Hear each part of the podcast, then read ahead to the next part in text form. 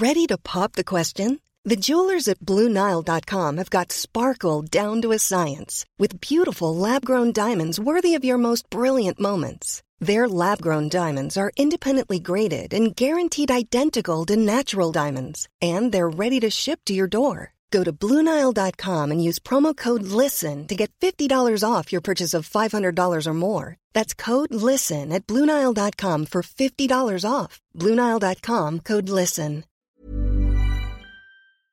Aujourd'hui, on va vous résumer le ID at Xbox. On va aussi parler d'Overwatch 2 et de Stadia. Et on va également déclencher le chaos, chaos, chaos dans le monde entier, le monde de Final Fantasy. C'est le rendez-vous jeu et c'est parti.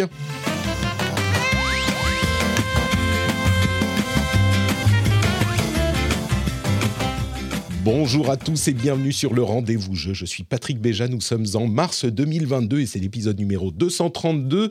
Je remercie très très chaleureusement Yacine Damou, Christophe Godet, Blavignac, Olivier Derez, Gis, Fricazoïde et le producteur de cet épisode, Claude Girel, Claude Girel, Claude Girel lui-même, qui est le producteur et qui est l'un des nombreux auditeurs qui choisissent de soutenir l'émission sur Patreon, comme tous ceux que je viens de citer et que je remercie très chaleureusement. Sans eux, l'émission n'existerait pas. Donc merci à vous tous qui choisissez de faire cette démarche. Et merci également à Loïc Rallet et Pion, et Pion Zilla qui est là avec nous encore une fois. On profite des rares moments où il est encore euh, un petit peu disponible pour l'inviter autant qu'on peut dans l'émission. Salut Loïc, comment vas-tu? Comment te portes-tu? Écoute, ça va bien. Enfin, comme je le disais en introduction tout à l'heure, là, je suis un peu malade, donc j'ai la voix qui risque de partir euh, en saucisse et je vais essayer de tousser, de me moucher le plus discrètement possible. Écoute, a priori, euh, ça ne se transmet pas par les, les, ondes de l'Internet. Donc, euh, au pire du pire, ça fait un bruit un peu bizarre à un moment, mais on a nos, nos masques virtuels, donc ça va. Tout à fait. merci à toi d'être avec nous. Et on a un autre euh, intervenant, un autre co-animateur qui est là pour la première fois, donc on va essayer d'être gentil. C'est Jordan Cunier, euh, qui vient d'Actu Gaming. Salut Jordan. Salut Jordan, comment ça va? Salut. Ah, ça va super, écoute, euh, j'ai la chance de ne pas être malade, donc ça va. Oui, écoute, c'est précieux en ce moment. Et c'est toi qui as fait le test de Stranger of Paradise, Final Fantasy Origin pour Actu Gaming. Et c'est un jeu, alors on en parlera tout à l'heure dans la partie où on parle de nos jeux du moment, mais c'est vraiment un jeu un peu bizarre, hein, ce, truc. C'est une sacrée étrangeté, oui, ça c'est sûr. Il y, a, y, a, des choses à dire, on vous en parlera, on vous en parlera dans un euh, petit moment. Euh, et du coup, bah, écoutez, je pense qu'on va se lancer dans euh, l'émission en propre avec quelques infos quand même, quelques news, les news principales, les news essentielles. Et la première d'entre elles, c'est, je pense, la, le ID at Xbox qui vient d'avoir lieu hier soir, qui est... Mais pourquoi il fait... Alors le logiciel que j'utilise comme euh, comme soundboard a été mis à jour et il n'y a plus rien qui marche, donc il me répète les sons tout le temps. C'est pas bien pratique. Mais le ID at Xbox, euh, bah, il y a eu plusieurs jeux qui ont été présentés. Franchement, la présentation des ID at Xbox, il faut vraiment vouloir se la taper. C'est deux heures avec euh, un petit peu un, stream de mauvaise qualité. Mais il y a eu des choses intéressantes qui ont été présentées et annoncées notamment, la, alors la première d'entre elles, qui était une surprise euh, pour tout le monde et plutôt une, très bonne surprise, c'est le fait que Tunic, qui est un jeu indé que beaucoup de gens attendent depuis des années, non seulement bah, il a été lancé, il a des très bonnes reviews, mais il est inclus dans le Game Pass euh, le jour de la sortie, donc euh, hier, donc il est déjà inclus. Pour ceux qui ne connaissent pas le nom Tunic, c'est une sorte de allez, on va lancer les, euh, les, les, comparaisons euh, un petit peu faciles, mais c'est une sorte de Zelda old school, mais euh, également inspiré d'une difficulté Dark Soulsienne, on va dire. On m'aurait peut-être rebuté un petit peu plus il y a quelques temps. Et qui est. moi, moi, en fait, ce à quoi ça me fait penser, c'est Death's Door, donc je vante les louanges depuis sa sortie il y a quelques mois. Et j'ai tellement aimé Death's Door, Tunic, que j'avais pas adoré euh, quand j'ai essayé la démo il y a l'été dernier, je crois, au Steamfest. Euh, Et ben là, je me dis, attends, mais Death's Door, j'ai beaucoup aimé. Là, c'est vu isométrique, gentil, mignon, mais en même temps compliqué. Et puis, euh, un système de manuel un petit peu cryptique qu'il faut décoder en comprenant les trucs qui se passent dans le monde.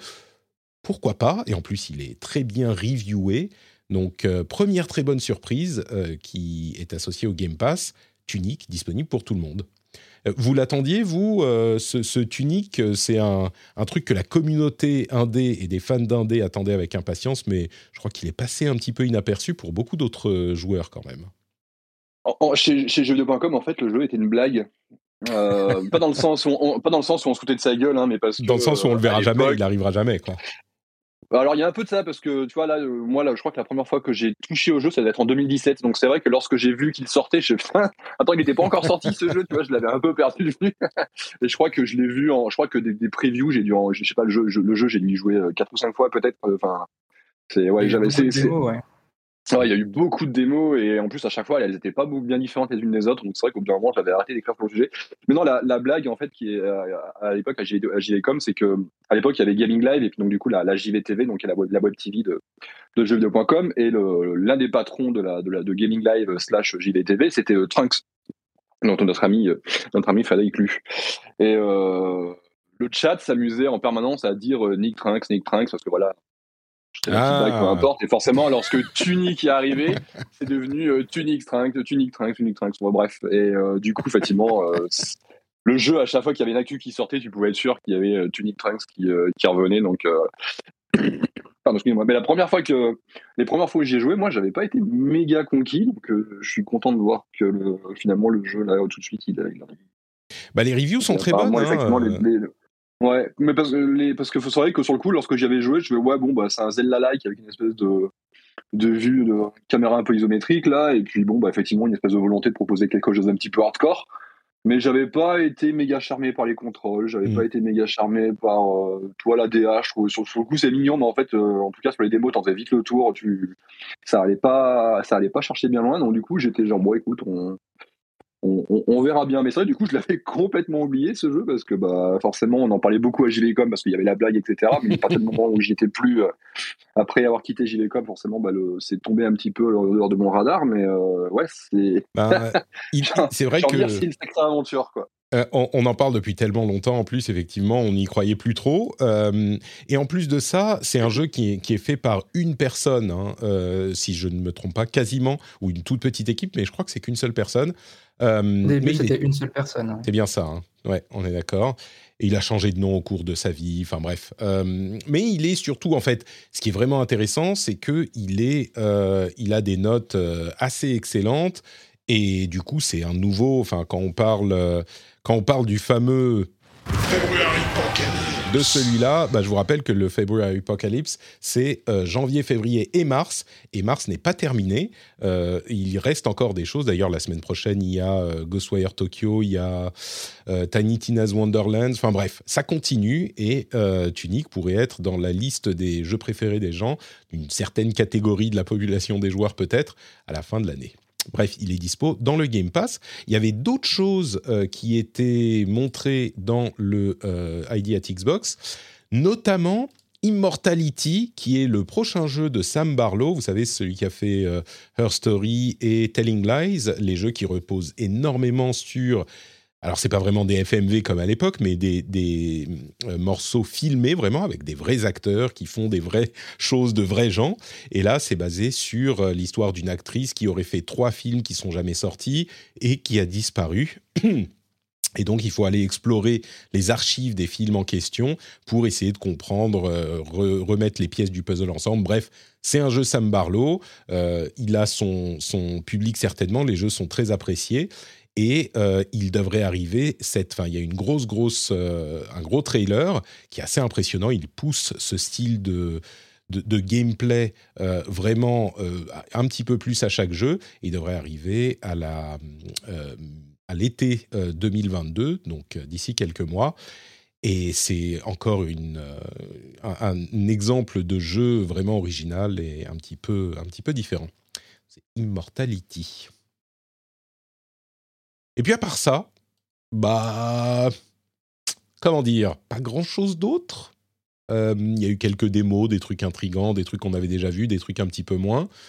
mais je crois qu'il n'y a pas grand-chose de super notable généralement. Il y avait un trailer marrant avec T-Pain pour Crusader Kings 3. Son arrivée, c'est il arrive sur console, c'est ça, Le 29 mars. Bon, le, trailer était marrant avec T-Pain qui joue à Crusader Kings. Mais au-delà de ça, euh, je ne crois pas qu'il y ait énormément de choses euh, spécifiques à noter de cette, euh, de cette ID à Xbox, à moins que vous vouliez parler d'un truc spécifique. Je vous laisse une seconde. Je crois qu'il y a eu juste un, trailer de, de, Trek to Yomi qu'on avait déjà vu au State of Play de, la semaine dernière. Tout à fait. Mais c'est vrai qu'à part ça, il n'y a pas eu grand-chose. Ouais, Trek to Yomi qu'on avait vu d'ailleurs il y a je crois même à l'E3 dernier, euh, ou un truc du genre, ou peut-être que c'était au, Game Awards. Enfin, le jeu a l'air super sympa, effectivement. On a tendance à l'associer avec euh, la PlayStation parce qu'on l'a beaucoup vu chez, PlayStation, je crois. Euh, mais effectivement, il est multiplateforme, donc Microsoft en, remet une petite couche. Loïc, tu avais, avais un autre truc que tu voulais évoquer, peut-être? Non, non, du tout. Je, moi, je me suis, non, je me suis mute pour, pour tousser. voilà. Non, non, il y avait, je, vais, je vais être très honnête, c'est vrai que n'étant plus dans la presse et là étant un petit peu retiré du monde de manière, de manière générale, je suis beaucoup moins euh, l'actualité que, que, que, ça pouvait être auparavant. Euh, j'ai, toi, les, les, deux annonces ah. dont on parle, que ce soit Tunix ou, euh, ou le nouveau Sam Barlow, en fait, j'ai, entendu, entendu parler simplement en, en scrollant dans mon, dans mon, dans mon feed parce que j'ai vu des développeurs en, parler. Bah, c'est un peu ça, hein, c'est ces trucs-là, euh, ces trucs-là, les, les titres, euh, enfin les ID à Xbox en particulier, s'il y a des événements qu'on peut euh, s'épargner, c'est bien cela. Ils sont pas du tout aussi dynamiques, aussi fun à regarder que les, les événements indie même de Nintendo ou de, de, de Sony. Mmh. Et bah, écoute, après, peut-être que, peut que ça changera parce que j'ai vu repasser récemment que Xbox cherchait un live producer ou quelque chose comme ça, mm. quelqu'un pour s'occuper de la bah, de l'organisation, de la mise en place des, euh, des, des, lives que Xbox fait. Donc peut-être que ça, ouais. Je pense qu'il y aurait, il y aurait de quoi faire.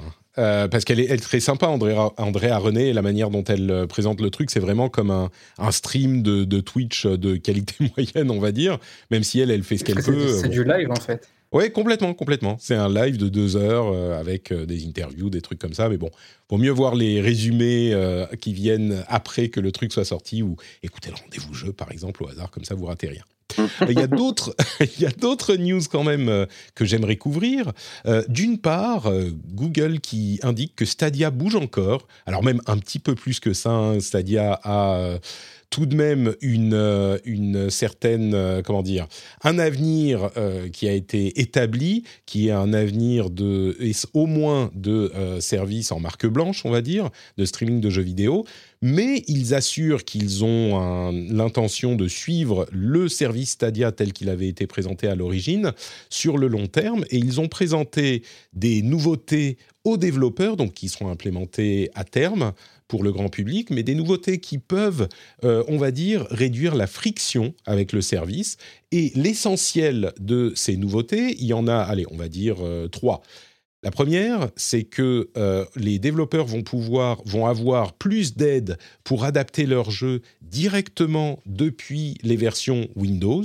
Donc, ils n'auront pas autant d'efforts à faire pour porter le jeu sur une nouvelle plateforme qui est Stadia, qui était l'un des gros points faibles de Stadia. Il fallait que les développeurs développent carrément une nouvelle version de leur jeu. J'exagère, mais à peine.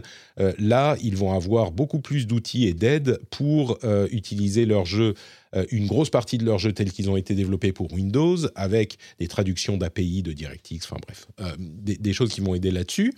Ils vont aussi avoir la possibilité de euh, mettre en place des versions test gratuites de leurs jeux par Stadia de manière à ce que, et en plus on pourra les voir beaucoup plus facilement sans être logué dans euh, Stadia. Ça c'est un gros problème. Le store il est difficile à naviguer, on ne trouve pas les jeux qu'on veut. Là, un développeur pourra dire, bah, si vous voulez tester mon jeu, vous appuyez sur ce lien et vous pouvez lancer le jeu en streaming immédiatement, sans attendre, sans rien faire.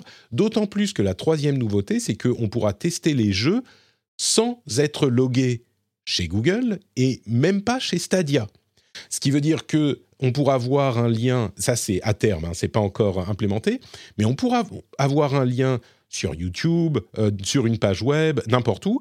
On clique sur le truc, ça lance la page Stadia. On n'a pas besoin de se loguer et le jeu commence en quelques secondes et on peut jouer au clavier ou à la manette si on a une branchée. Ça marche très très bien. Stadia est techniquement vraiment réussi. Donc cet enlevage de friction, on va dire en quelque sorte, et plutôt une, euh, une, je pense, pourrait amener plus de développeurs à essayer euh, d'utiliser Stadia pour ce qu'on lui prêtait comme force à l'origine, c'est-à-dire, bah, on clique sur un lien et on lance le jeu et c'est terminé. Donc, euh, ça mm-hmm. pourrait amener un petit peu de ça. Mm. T'es dubitatif, Loïc. l'impression. Ouais, non, c'est en fait, euh, tu parlais de Stadia et du coup, ça m'a fait. Je, me rappelle du coup, là, j'étais encore chez Gilecom lorsque lorsqu'ils l'ont lancé. Et euh, je me rappelle euh, l'effervescence qu'il y avait à l'époque entre d'un côté des gens qui se disaient bah, bah c'est Google, ça a forcément marché parce que bah, avec la puissance de Google, tu imposes un petit peu tout ce que tu veux. Et les gens qui, par principe, pensaient que ça, ça allait pas marcher, mais pas parce qu'ils avaient une vision quoi que ce soit, mais juste parce qu'ils n'aiment pas Google ou alors ils n'aiment pas le jeu en streaming. Donc du coup, ils voulaient pas que ça marche et vu qu'ils voulaient pas que ça marche, bah, forcément ça allait, ça allait pas marcher. Donc il y avait ce, il y avait cette espèce de, dualité en fait. Et euh, je crois que le, après c'est compliqué pour moi de parler de, Stadia parce que je bossais chez Bungie et Bungie bossait avec Google. Donc euh, mais euh, enfin avec avec Stadia, je veux dire. Destiny est disponible sur sur Stadia, donc je vais faire attention. Mais mais, le, mais ceci dit, Destiny fonctionne très bien sur Stadia. Hein. C'est pile un exemple oui, d'un oui, truc oui, qui, oui, oui. Ouais. C'est d'autant plus impressionnant qu'il s'agit d'un jeu en ligne, mm. Euh, coopératif et tout, donc euh, avec du vertus aussi. C'est important que ça marche bien. Mais non, non, ce qui, pour assez, assez, assez vague, sans être dans les détails, le, moi, ce qui, ce, qui, ce qui est vraiment, je trouve vraiment dommage avec Stadia, c'est que la techno est cool, ça marche vraiment bien. Euh, le problème, c'est qu'ils ont flingué ça avec le modèle économique et la, façon, enfin, le fait de devoir acheter tous les jeux individuellement, etc. on est encore une époque où les gens ils comprennent pas pourquoi des jeux dématérialisés ont le même prix que des jeux physiques. Alors, va leur expliquer qu'en plus de ça, euh, tu vas, tu vas payer pour un jeu euh, que tu possèdes pas du tout, du tout, du tout. Parce que c'est même pas comme s'il était stocké sur ta console et tu peux dire euh, ouais le jeu je l'ai pas physiquement mais il est stocké sur ma console. Là non non le, jeu tu le payes et il est stocké sur un serveur à l'autre bout du monde. Sur un serveur de Google. Tu vois c'est je, je, sais pas comment ils se sont dit ça ça, ça, ça passera ça sera accepté quoi. Ça c'est la, grande question que tout le monde se pose. Euh, je dirais là euh, ce que ce qu'on retient de Stadia de ces deux années de Stadia c'est que la technologie est bonne et fonctionne très bien et les, les, les choses qu'ils sont en train de faire pourraient amener euh, des gens à entrer dans l'écosystème par ce biais. Donc, euh, en tout cas, ils utilisent la technologie pour des trucs qui pourraient fonctionner avec ces essais gratuits. Moi, je pense que ça pourrait être, euh, ça pourrait être intéressant pour les joueurs. C'est-à-dire, cliquer sur un lien et puis on, a la démo qui se lance. C'est quand même sympa, pas besoin de télécharger, d'installer, tout ça, c'est la force du truc. Ah, mais tu vois, ça, c'est ce qui était promis dès le lancement, en fait. Ah bah complètement. Et, au final, euh, on nous le présente comme une nouveauté deux ans après. ouais. Ah, ah c'est la, la, remarque tout à fait euh, judicieuse. Tu as complètement raison. La technologie est effectivement très bien, mais je pense que la marque, c'est-à-dire en elle-même, elle est morte. Et ça m'étonne d'ailleurs de les voir insister là-dessus, parce qu'il me semblait qu'il y a quelques mois, ils vendaient justement leur technologie à d'autres euh, d'autres services comme AT&T euh, aux États-Unis, qui est un, opérateur qui avait fait, euh, qui avait mis en place une, une démo pour Batman Arkham, je crois. Tout à fait, ouais, exactement. Mais ça fait partie de leur initiative. Ils veulent aussi vendre le truc comme service en marque blanche. C'est ce dont je parlais depuis très longtemps, moi, pour ces services de streaming.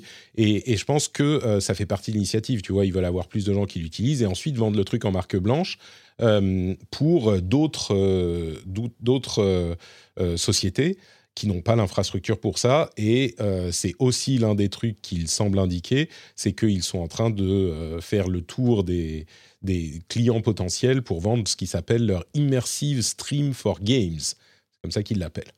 Bref, on verra comment ça continue à évoluer.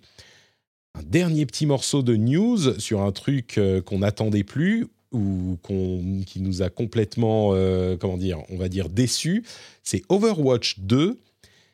Overwatch 2, bah, il a été annoncé quoi en 2018, 19, quelque chose comme ça. Et euh, depuis, on a un petit peu plus de nouvelles de Overwatch 2. Alors j'exagère, mais à peine. Et surtout, on est arrivé dans une situation où l'équipe de développement de Overwatch a été euh, mise sur Overwatch 2 et donc il n'y a plus de contenu sur Overwatch 2. Ah pardon, sur Overwatch 1 qui continue, à, continue à, tourner. Euh, en plus de ça, Overwatch 2, pour ceux qui s'en souviennent pas, était présenté d'une manière assez euh, étrange puisque c'était censé être un nouveau jeu avec une partie PVP comme le jeu Overwatch d'origine, mais aussi une partie PVE. Donc euh, PVE, coopératif, euh, utiliser les personnages du PVP, mais pour des missions complexes, refaisables avec une dose euh, d'aléatoire, donc en PVE. Mais pour ne pas diviser la base d'utilisateurs, la partie PVP d'Overwatch 2 serait intégrée gratuitement à Overwatch 1. Ce qui fait que tous les joueurs qui avaient acheté Overwatch 1 pourraient accéder toujours aux updates PVP de Overwatch 2, mais pas la partie PVE. Donc en pratique, Overwatch 2, c'était une partie PVE pour laquelle on, qu'on payerait pour y avoir accès. Bref, vu le retard que tout ça a pris, la frustration des joueurs sur le premier titre, les développeurs, l'équipe de développement, a annoncé qu'il divisait Overwatch 2 en partie PVP et en partie PVE. Et que la partie PVP serait mise à disposition plus rapidement que prévu. On sait que ça a été euh, retardé à plusieurs reprises et qu'il ne devait pas arriver avant au moins 2023. Donc la partie PVP serait mise à disposition des joueurs plus vite que prévu. Donc on peut imaginer peut-être même dans le cours de l'année 2022 et que la bêta, euh, d'abord fermée, mais qui va s'étendre, il semble, relativement vite, serait euh, lancée dès la fin avril, dès le mois d'avril. Donc, ce que ça veut dire, c'est qu'il divise Overwatch 2 en deux et que Overwatch 2 PVP sera intégré à Overwatch 1, comme ça a toujours été prévu, mais il sortira plus tôt. Et ce qui sortira plus tard, donc Overwatch 2 en pratique, c'est euh, bah, la partie PVE et donc, on payera, si on veut Overwatch 2, uniquement pour la partie PVE. Est-ce que ça sera un autre titre? Est-ce que ça sera un add-on intégré à euh, Overwatch 1, mais payant, une sorte de DLC Enfin, bon, commercialement, ça devient un petit peu bizarre, enfin, encore plus que ça ne l'était jusqu'à maintenant. Euh, pour info, le PVP d'Overwatch 2 amène quand même des changements substantiels. On passe d'équipe de, de 6 à équipe de 5. Il y a un nouveau mode. Il y a plein de nouveaux personnages en théorie qui devraient arriver. Bon, c'est une grosse update substantielle, euh, mais elle sera intégrée gratuitement à Overwatch 1 si ces plans-là ne changent pas. Voilà pour euh, les news sur Overwatch 2. C'est, on s'y perd hein, un petit peu quand même. Ah, c'est, c'est un bordel, mais euh, compliqué au niveau de l'économique surtout, je pense. Ouais, bah, puis sur, le, sur ce que tu dis, Jordan, euh, le... Le, modèle économique, on, se posait vraiment la question de savoir est-ce qu'il n'avait pas été choisi de l'appeler Overwatch 2 simplement pour vendre des boîtes et potentiellement changer le modèle économique derrière peut-être, mais en tout cas vendre un jeu au moment de la sortie pour faire une rentrée de cash euh, substantielle pour tous ceux qui choisiraient de l'acheter, qui n'achèteraient que pour la partie PVE plus ou moins, puisque la partie PVP serait intégrée. Mais, mais oui, économiquement, c'était étrange de l'appeler Overwatch 2, ça c'est sûr ça sent quand même globalement euh, les décisions de marketing euh, qui sont prises, euh, j'allais dire à l'arrache non, mais qui sont forcées par des problèmes de production, de développement un petit peu, un petit peu bien, un petit peu, qui ont, un peu dérapé. Vu le, contexte chez Activision Blizzard, ça m'étonne pas complètement, mais ouais, c'est vrai que c'est vrai que c'est particulier quoi. Alors c'est sûr que le contexte, on en, a parlé euh, à de très nombreuses reprises, on ne va pas vous refaire le topo. Euh, moi, je suis pas convaincu que ça soit dû à ça. Peut-être que initialement, l'idée de faire un Overwatch 2 qui s'appellerait Overwatch 2 et structuré de cette manière, c'était peut-être dû à des contraintes imposées par la direction, c'est possible. Euh, ah, c'est possible aussi. C'est assez probable même. Mais ce qui s'est passé ensuite, moi, je pense que c'est les aléas du développement. Quoi. Ils se sont rendus compte que le PVE, ça, ça se développait lentement, que c'était compliqué de faire. Ah, les développeurs de, Bungie en savent quelque chose. Un jeu PVE euh, auquel on va jouer très très longtemps pour motiver les joueurs à continuer à jouer, il faut du loot. Sur un jeu comme Overwatch, euh, bah c'est pas facile de faire du loot. Ou enfin bref, c'est vraiment vraiment pas facile et ça s'est étalé, étalé. Et puis au bout d'un moment, ils, ont dû se, se rendre à l'évidence que bah faut faire quelque chose parce que sinon, euh, on, sur Overwatch 1, déjà qu'il y a que beaucoup beaucoup de gens ont quitté le jeu sur les deux ou trois dernières années où il y a eu très peu de contenu euh, bah, ça peut pas durer plus longtemps que ça. Ils, ont, ils doivent se rendre compte que ça va durer encore un, peut-être deux ans, cette histoire de développement de PVE. Euh, et donc, euh, voilà, c'est une décision, à mon avis, c'est une décision de développement, mais je me trompe peut-être. Et du coup, moi, je me demande pourquoi, effectivement, tu dis qu'il y a de moins en moins de monde sur Overwatch 1. Je me demande pourquoi ils prennent pas la décision de, pas de le mettre de côté, mais enfin, vraiment de, de séparer complètement Overwatch 2, comme Destiny 1 et Destiny 2, par exemple. Bah, parce que Overwatch 2, Overwatch 2, en pratique, c'est une partie PVE. Et eux, ce qu'ils veulent pour euh, raviver l'intérêt d'Overwatch 1, c'est la partie PVP, qui est le, bah, l'ensemble. Enfin, Overwatch 1, c'est que du PVP. Donc, oh, non, moi, je pense que c'est la bonne décision. C'est de dire, en pratique, bah, on reprend le développement sur Overwatch 1, quoi. On met, ce qu'ils disent, ils disent pas comme ça, mais Overwatch 2 est un autre jeu qui est un jeu PVE, qui va être développé en parallèle. Et nous, on amène tout le travail qu'on a fait en PvP sur Overwatch 2, ben on l'inclut, on l'intègre à Overwatch 1 aussi vite que possible, de manière à ce que Overwatch PvP, donc Overwatch 1, euh, re-bénéficie de tout le contenu qu'il aurait dû avoir depuis longtemps et puis ait des mises à jour régulières. À mon avis, c'est ça l'idée. Euh, Destiny, le passage de Destiny 1 et Destiny 2 était, on pourrait en parler très longtemps, euh, mais il était motivé un petit peu différemment. Là, c'est vraiment une, euh, une structure bizarre qui a été provoquée par cette décision de faire de Watch 2 ce qu'il était censé être à la base, quoi. Donc. Ouais, et puis sur, Destiny, c'est la chose, une chose qui est différente aussi, c'est qu'il faut se rappeler de, de l'époque 2017. La dernière grosse mise à jour du jeu, c'est trois mois avant la sortie de Destiny 2, quoi. Donc c'est ah pas comme c'est pas c'est pas comme Overwatch qui est là effectivement il ne s'est pas passé grand chose sur le jeu depuis euh, je sais pas long ouais un an et demi au moins ouais ouais le genre, ouais, j'allais dire au moins un an, mais voilà. Euh, Destiny, effectivement, la dernière, gros, la dernière grosse mise à jour du jeu, c'était, c'était en juin 2017, quoi.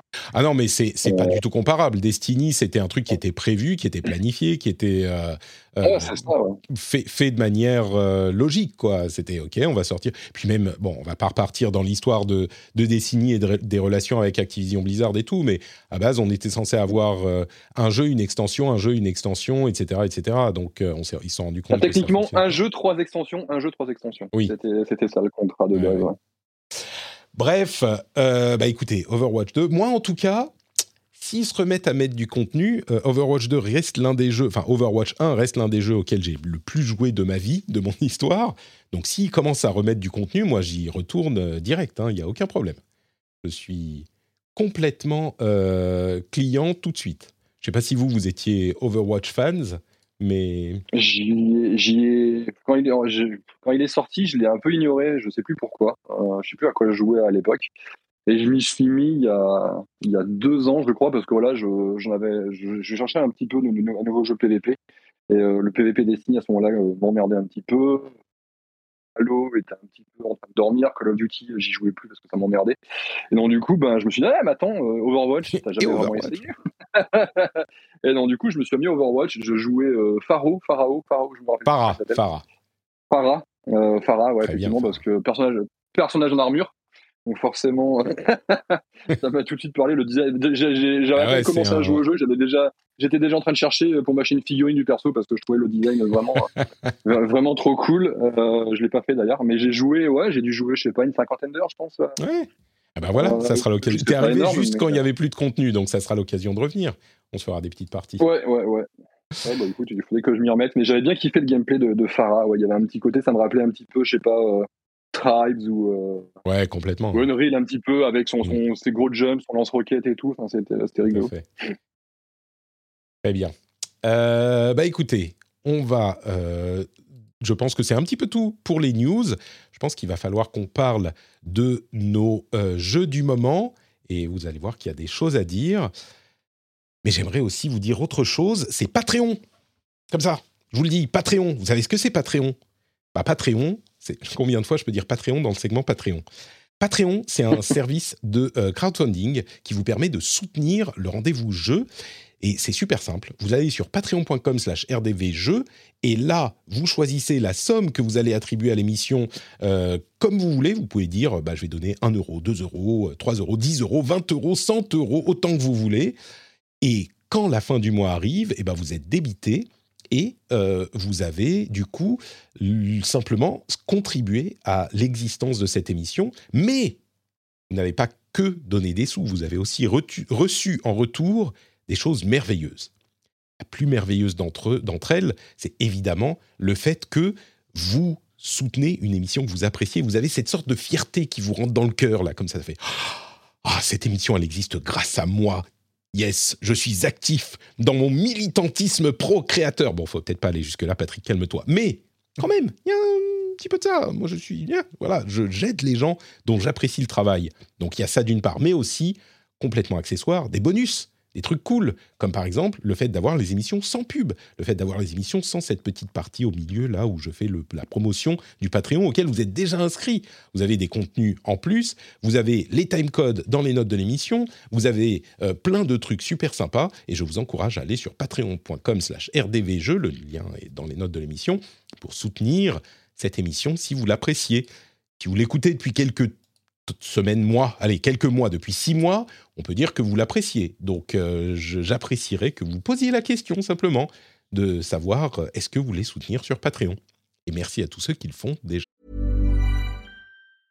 Hiring for your small business? If you're not looking for professionals on LinkedIn, you're looking in the wrong place. That's like looking for your car keys in a fish tank.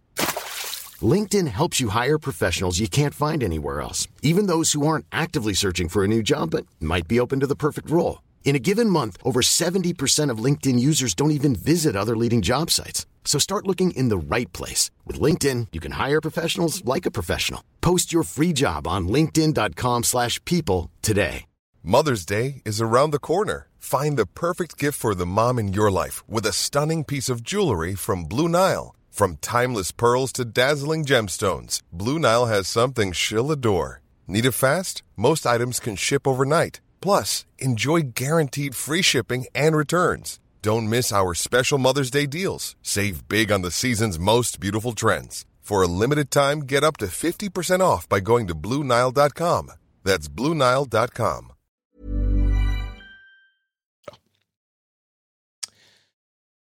Les jeux du moment. Je pense qu'il est temps, je pense qu'il est temps, Jordan. Est-ce que tu es prêt à parler de chaos, chaos, chaos? Ah oui, juste chaos, chaos et Jack. Très bien, chaos et Jack. Alors, c'est la section où on va parler des jeux. Les jeux auxquels on joue en ce moment. Et donc, un jeu qui est sorti là, euh, maintenant, cette semaine, c'est Final Fantasy Origin. Euh, j'allais dire Chaos of Paradise. Stranger of Paradise. Et c'est un jeu qui est comment je sais même pas comment le, qualifier vraiment. C'est un jeu bizarre euh, qui, est, pas très bon, mais qui est surtout bizarre. Est-ce que tu peux nous, dire un petit peu pourquoi il est tellement étrange et mimable et on en voit des extraits partout sur Twitter euh, Et puis peut-être quelques qualités aussi, parce que dans ton texte, tu dis qu'il n'a pas que des, défauts, il a quelques petites qualités quand même aussi. Oui, non, mais c'est pas totalement un jeu qui est acheté non plus, euh, parce qu'il y a quand même une équipe qui est talentueuse derrière, donc c'est la Team Ninja qui, qui, a, qui a le développement, donc c'est ceux qui ont fait les Nioh. Et en fait, ça a été annoncé à, l'E3 de l'année dernière, si je me souviens bien. Et euh, auparavant, on avait quelques rumeurs sur le fait qu'il y aurait un, espèce de Souls, euh, sauce Final Fantasy qui sera en préparation. Donc, c'est au final Stranger of Paradise. Que quand on a vu euh, le, massacre visuel que c'était, euh, il y avait euh, quelques attentes qui étaient, qui étaient un peu retombées, quoi. et, donc oui, c'est voilà, c'est vraiment l'idée de, fournir un Final Fantasy avec cet univers si particulier, etc. Mais avec un gameplay qui est un peu plus orienté vers l'action et qui est plus exigeant, qui reprend des formules comme les Souls et les Nioh. donc, donc, ça, c'est la base, la base du concept du jeu. Final Fantasy parce que c'est une sorte de quoi spin-off euh, Gaiden de Final Fantasy 1, le, tout premier, donc il, reprend les personnages, tout ça. Euh, Et Ouais, base, en donc, fait, c'est, on on va dire, c'est une réinvention de ce qu'aurait pu être l'univers de Final Fantasy 1. C'est-à-dire qu'ils vous disent que vous n'avez pas besoin de connaître Final Fantasy 1. Je vous assure, vous avez besoin de le connaître, sinon vous ne comprendrez rien à ce qui se passe. Bah, justement, bah, écoute, on va arrêter de tourner autour du pot. Euh, le truc qui est le plus euh, surprenant ou choquant dans ce Final Fantasy, c'est, j'ai j'ai même pas envie de dire l'histoire, c'est l'écriture, euh, la manière dont se passe tout ce qui n'est pas le combat, c'est-à-dire les interactions entre les personnages, les discussions. C'est lunaire, mais c'est c'est pas juste mal écrit, c'est juste comiquement bizarre, quoi. Alors, c'est comique pendant un temps, parce que c'est vrai que beaucoup le prennent comme un nanar pour le coup. Hmm. Euh, il faut- en fait, il faut, il faut voir le, le pitch de départ qui est celui de Jack, donc qui est un guerrier euh, qui a des vêtements modernes un petit peu dans le monde de Final Fantasy 1, donc on se dirait est-ce qu'il vient d'un autre monde ou, ou pas? Il rencontre euh, vraiment par hasard ses deux compagnons et juste ils deviennent potes parce qu'apparemment ils ont le même but et puis voilà. Il faut, il faut décrire cette scène. Il faut décrire cette scène. C'est, c'est, c'est juste pas possible, quoi. Il est en train de marcher, et puis il se retourne. Il voit deux personnes qui marchent après lui, qui sont un petit peu en train de le suivre. Ils se retournent et ils disent Ah, mais toi aussi, tu as cette. euh, c'est quoi C'est une sorte de pierre qui leur dit C'est un cristal, ouais. Voilà, le cristal qui doivent tuer euh, Chaos. Il dit Ah, et vous aussi? D'accord. C'est donc ça que nous allons faire ensemble. Et ils se font une sorte de fist bump. Et Ça. là, ils sont devenus potes et ils y vont ensemble. Mais, mais c'est vraiment comme ça que c'est dit, quoi. Et c'est devenu l'équipe. Oui, oui. Mais en fait, ce qui était très drôle, c'est quand les gens ont essayé la démo, euh, ils ont vu cette scène, et juste après cette scène, si tu veux, tu as une ellipse de 2-3 mois, je crois, et qui est racontée avec des panneaux, euh, des panneaux noirs, et euh, juste du texte blanc, et c'est tout. Tu vois, c'est déjà au niveau de la fainéantise scénaristique, c'est quand même une se pose, tu vois. Et, et après, ça essaye d'un petit peu de raccrocher les wagons en mode, euh, bon, bah, ils ont fait des aventures ensemble, etc. Euh, maintenant, ils ont un peu envie de buter Chaos, quoi. Pourquoi ils ont envie de buter Chaos? On n'en a aucune idée. hein. Euh, ils décrivent ça comme une soif euh, qui- qu'ils ont besoin d'assouvir. Et donc, ils vont voir le roi, donc, qui est le roi qu'on voit dans Final Fantasy premier du nom, avec la princesse, etc. Et donc, le roi le- l'envoie tuer Chaos dans son château. Donc, euh, ça reprend un petit peu, on va dire, euh, au, départ, la structure de Final Fantasy 1, c'est-à-dire qu'on on- on va directement, euh, ou presque, dans le, château du grand méchant. On arrive à le tuer, sauf qu'il y a un twist, c'est qu'en fait, bah, du coup, c'était pas vraiment lui. Et donc, du coup, faut trouver le vrai chaos, mais avant ça, faut trouver les quatre cristaux. Donc, on rejoint vraiment la structure typique d'un Final Fantasy. Sauf que, pendant ce temps-là, il y a des cinématiques qui sont absolument, mais vraiment lunaires. C'est-à-dire que l'écriture n'a aucun sens, les interactions entre les personnages n'ont aucun sens. Euh, Jack, il est, il est tout le temps ronchon, il grogne, etc. C'est-à-dire qu'à chaque fois qu'il y a quelqu'un dans son entourage qui va essayer de, de faire avancer un petit peu l'intrigue ou juste se dire en fait euh, pourquoi on est là Là tu as Jack qui va le couper, qui va le dire non mais on s'en fout, on veut tuer Chaos. C'était le premier trailer où c'était chaos, chaos, chaos. Bah, c'est vraiment ça, quoi. Ah, C'est vraiment ça tout le long du jeu. Et, c'est- Et tu disais, c'est marrant au début, mais au bout d'un moment, ça devient bien relou, quoi. En fait, c'est très marrant au début parce que tu as ce genre d'interaction hein, déjà avec ses potes, mais aussi avec, ses, avec les boss. C'est-à-dire que tu arrives devant un boss, euh, tu as le boss qui va te faire son, son discours typique de grand méchant, etc., qui veut détruire le monde, etc. Et tu as Jack qui va lui mettre un gros stop et qui va lui dire Non, mais en fait, je m'en fous. Juste, t'es pas chaos, tu ne m'intéresses pas, donc on se bat. Ça, c'est plutôt marrant, tu vois. C'est. euh, Ça, c'est- ça, c'est drôle. Ouais. C'est drôle. Mm. Jusqu'à euh, jusqu'à un moment où tu commences à avoir des dialogues qui n'ont aucun sens et tu te dis, bon, ok, ça j'ai compris, euh, ça va être expliqué plus tard, etc. Tu vas avoir un flashback, etc. Arrive le twist final, que je ne vais pas dévoiler ici, mais je pense que de toute façon tout le monde l'a compris et c'est même vendu déjà dans, dans le marketing du jeu. Euh, qui fait que tu vas un petit peu comprendre effectivement euh, tout, euh, toutes les ramifications du scénario ça donne pas plus de sens, honnêtement. Et c'est pour ça que du coup, à la fin, c'est plus drôle. Ça devient énervant de se dire, mais vous nous avez vraiment pris pour des cons pendant 15 heures de jeu, quoi. Hmm. Bon, ok, donc on a bien compris une quinzaine d'heures de jeu avec scénario et écriture, enfin comique, peut-être drôle au début, pénible au bout d'un moment. Est-ce que le Ah. gameplay en lui-même est aussi mauvais? Et heureusement, en fait, c'est. Tu dis non, pardon, ça, ça, a coupé un peu. Non, il n'est pas aussi mauvais. Euh, et c'est pour ça que je pense qu'il y a beaucoup de tests qui ont été assez indulgents avec lui. J'avais même euh, lu un, titre de test euh, en anglais qui m'avait beaucoup fait rire, qui est vrai. C'est-à-dire que c'est le, le, meilleur jeu qui a 6 sur 10 que vous pourrez trouver actuellement. Dans le sens où tout l'enrobage est catastrophique, mais vraiment catastrophique. En gros, tout ce qu'a apporté Square Enix dans le jeu est catastrophique. Hmm. Sauf que toute l'expertise de la Team Ninja qu'elle a eu avec les Nioh, etc., bah, elle arrive à un petit peu le mettre dans le gameplay, et du coup, bah, ça fait un peu passer la pilule. C'est-à-dire qu'on a un gameplay qui est très orienté euh, Nioh, donc qui est un peu plus rapide que les Souls, on va dire. Et c'est beaucoup plus permissif aussi que, que les autres Souls. Euh, il y a beaucoup moins de punitions, on va dire, dans le gameplay. On retrouve à peu près la même structure, c'est-à-dire que vous avez des potions qui se remplissent euh, à des points de sauvegarde qui font réapparaître les monstres, etc. Mm. C'est à peu près le même genre de level design en plus fermé. Et, du coup, voilà, on a, vraiment affaire à un gameplay qui est beaucoup plus rapide et qui intègre surtout le système de classe, de job, en fait, des, des Final Fantasy. C'est-à-dire que Jack euh, peut porter avec lui deux jobs qu'on peut switcher à la volée et qui vont modifier ses capacités en fait. D'accord. C'est-à-dire que par exemple, on peut équiper un job euh, samouraï, un autre job euh, mage blanc, et pendant qu'on se bat, on peut switcher entre l'un et l'autre, lancer des sorts, etc. Donc ça donne vraiment une vraie profondeur au jeu en fait. Du coup, le, ouais, du coup, le gameplay est vraiment fun où j'arrive pas à comprendre en fait s'il est juste bon tout court mais plombé par l'histoire, ou si le gameplay c'est genre pas trop mal vu à quel point le reste du jeu est, est, bah, lamentable. Il y a un peu de ça, je pense. Euh, je, suis pas tout à fait d'accord avec beaucoup de personnes qui pensent que, que le gameplay sauve vraiment tout. Hmm. Je pense qu'il sauve le jeu, mais il est... si vous voulez vraiment un bon jeu d'action, jouez à Nioh. Hmm. Parce que voilà, il n'arrive pas à la cheville du, du, système de combat de Nioh. Par contre, il y a des vraies idées et il y a un côté, on va dire, euh, mon premier Souls, en fait. Hmm. C'est plutôt pour ceux qui vont rechercher euh, un gameplay qui est à peu près similaire, mais beaucoup plus dynamique et qui a un peu moins de punition. Et d'ailleurs, le jeu fait un effort d'accessibilité à ce stade-là, c'est-à-dire qu'il met plusieurs niveaux de difficulté. Ça, c'est toujours appréciable.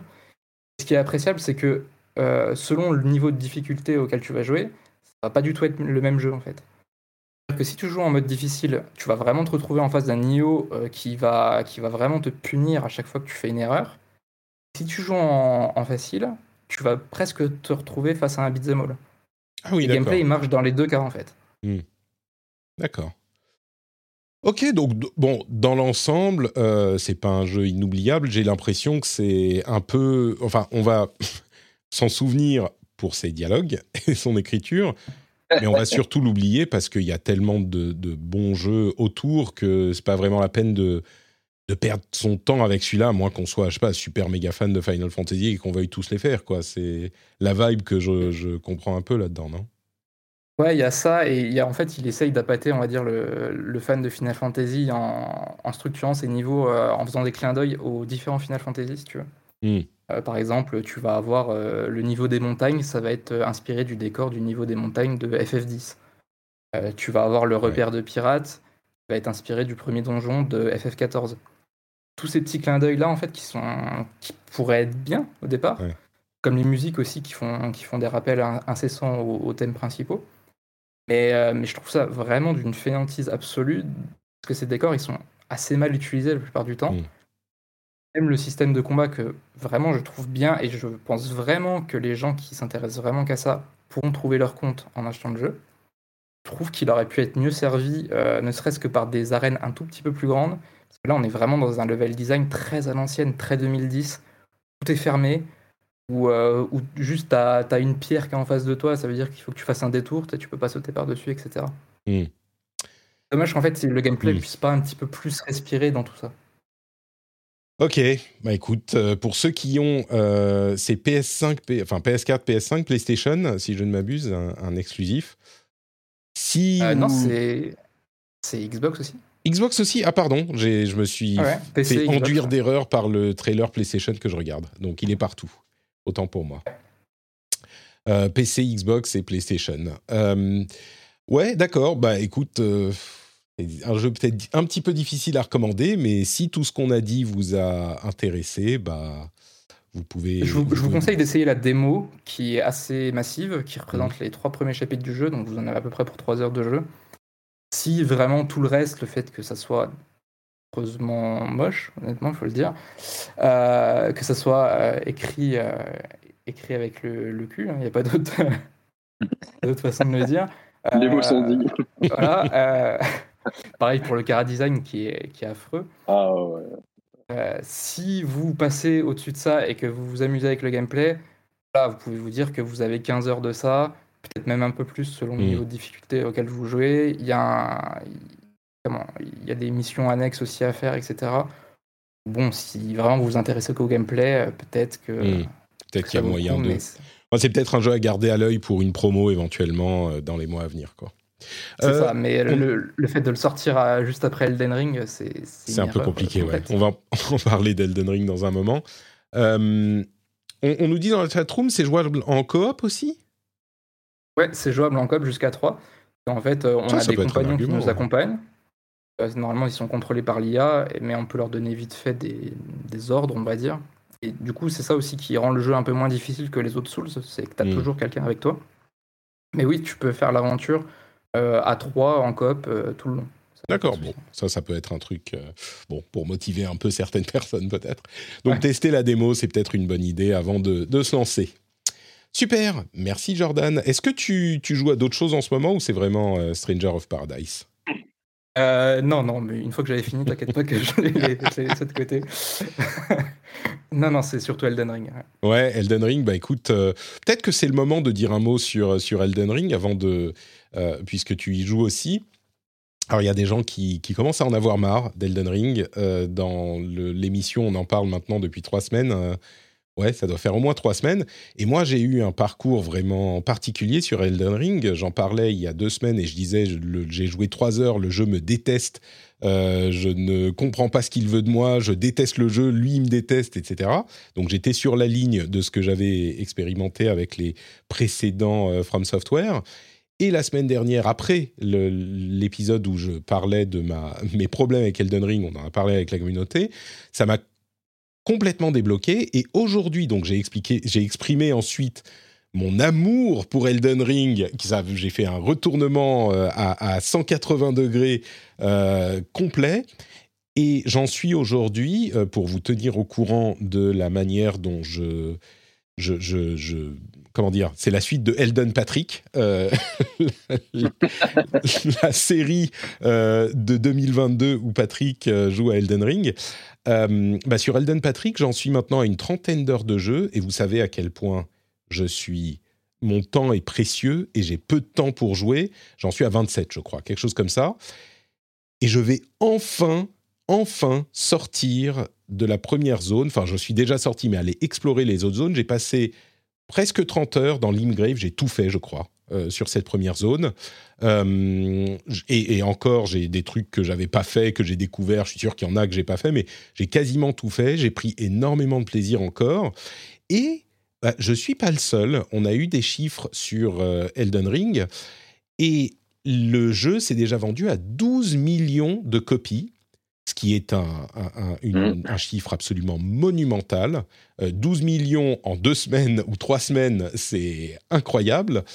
Euh, c'est pour, pour vous donner une, un ordre d'idée, Dark Souls 3, qui était quand même à une époque où From Software vendait bien, euh, c'est pas vendu à 12 millions de copies depuis sa sortie.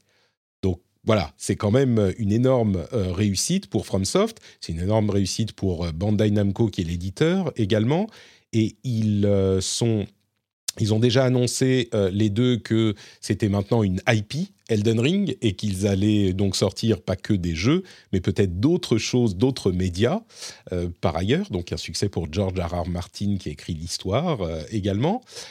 Et il y a des chiffres intéressants qui ont été notés par Cassim Ketfi, l'ami de, de l'émission, sur d'une part la répartition des ventes en Europe, que j'ai trouvé intéressante il s'est beaucoup vendu sur PC. 44% des ventes euh, se sont faites sur PC. 27% sur PlayStation, PlayStation 5 spécifiquement. 13% sur PlayStation 4, donc on est également à 40% sur PlayStation et seulement 16% sur Xbox. Donc on est à peu près à moitié-moitié PC et PlayStation pour Elden Ring, c'est pas très surprenant, hein. les jeux euh, FromSoft sont plutôt à tendance japonaise PlayStation. Et l'autre chiffre que j'ai trouvé hyper intéressant, quand on regarde les succès euh, PlayStation, Xbox Live et Steam, toujours selon Cassim, 60 à 70% des joueurs ont battu le premier boss, le premier vrai boss, Godric, pour, euh, sortir vraiment de euh, la première zone. Ce qui est hyper important. On sait que souvent, dans les jeux en général, les joueurs jouent très très peu. On, le constate par les, succès justement. Quand on étudie ça sur tous les jeux, bah, il y a très très peu de gens qui finissent les jeux tout court, mais genre une partie infime des gens qui finissent les jeux, et même qui jouent suffisamment pour arriver à 10-15 euh, heures de jeu sur un jeu comme Elden Ring, qui est euh, réputé difficile et difficile euh, d'accès, ça c'est certain, on aurait pu se dire, bon, bah, il y a plein de gens qui l'achètent, mais peut-être qu'ils n'y jouent pas vraiment pour finir le premier boss, il faut vraiment s'être investi dans le jeu, et ça semble être le cas déjà d'une majorité de, joueurs. C'est un truc qu'on euh, bah, peut-être peut expliquer par, euh, je sais pas, par simplement la qualité du jeu de manière un petit peu euh, basique, mais du coup, Jordan, qui a l'air d'être assez captivé par le jeu, est-ce que tu as une explication au succès d'Elden Ring? Même si on, certains disaient que ça sentait bon déjà depuis les previews, euh, on pouvait être euh, euh, dubitatif sur la comment dire l'accessibilité de la chose ou le fait que le grand public réussisse à y accéder. Et c'est l'une des choses dont on a beaucoup parlé dans l'émission au moment des premiers tests. On se disait, OK, les super fans d'Elden Ring, ils aiment, mais est-ce que ça va être le cas des joueurs, euh, entre guillemets, normaux? Bah, Ça a l'air d'être le cas. Euh, est-ce que tu, as, toi, c'est quoi ton interprétation de ce succès, euh, Jordan?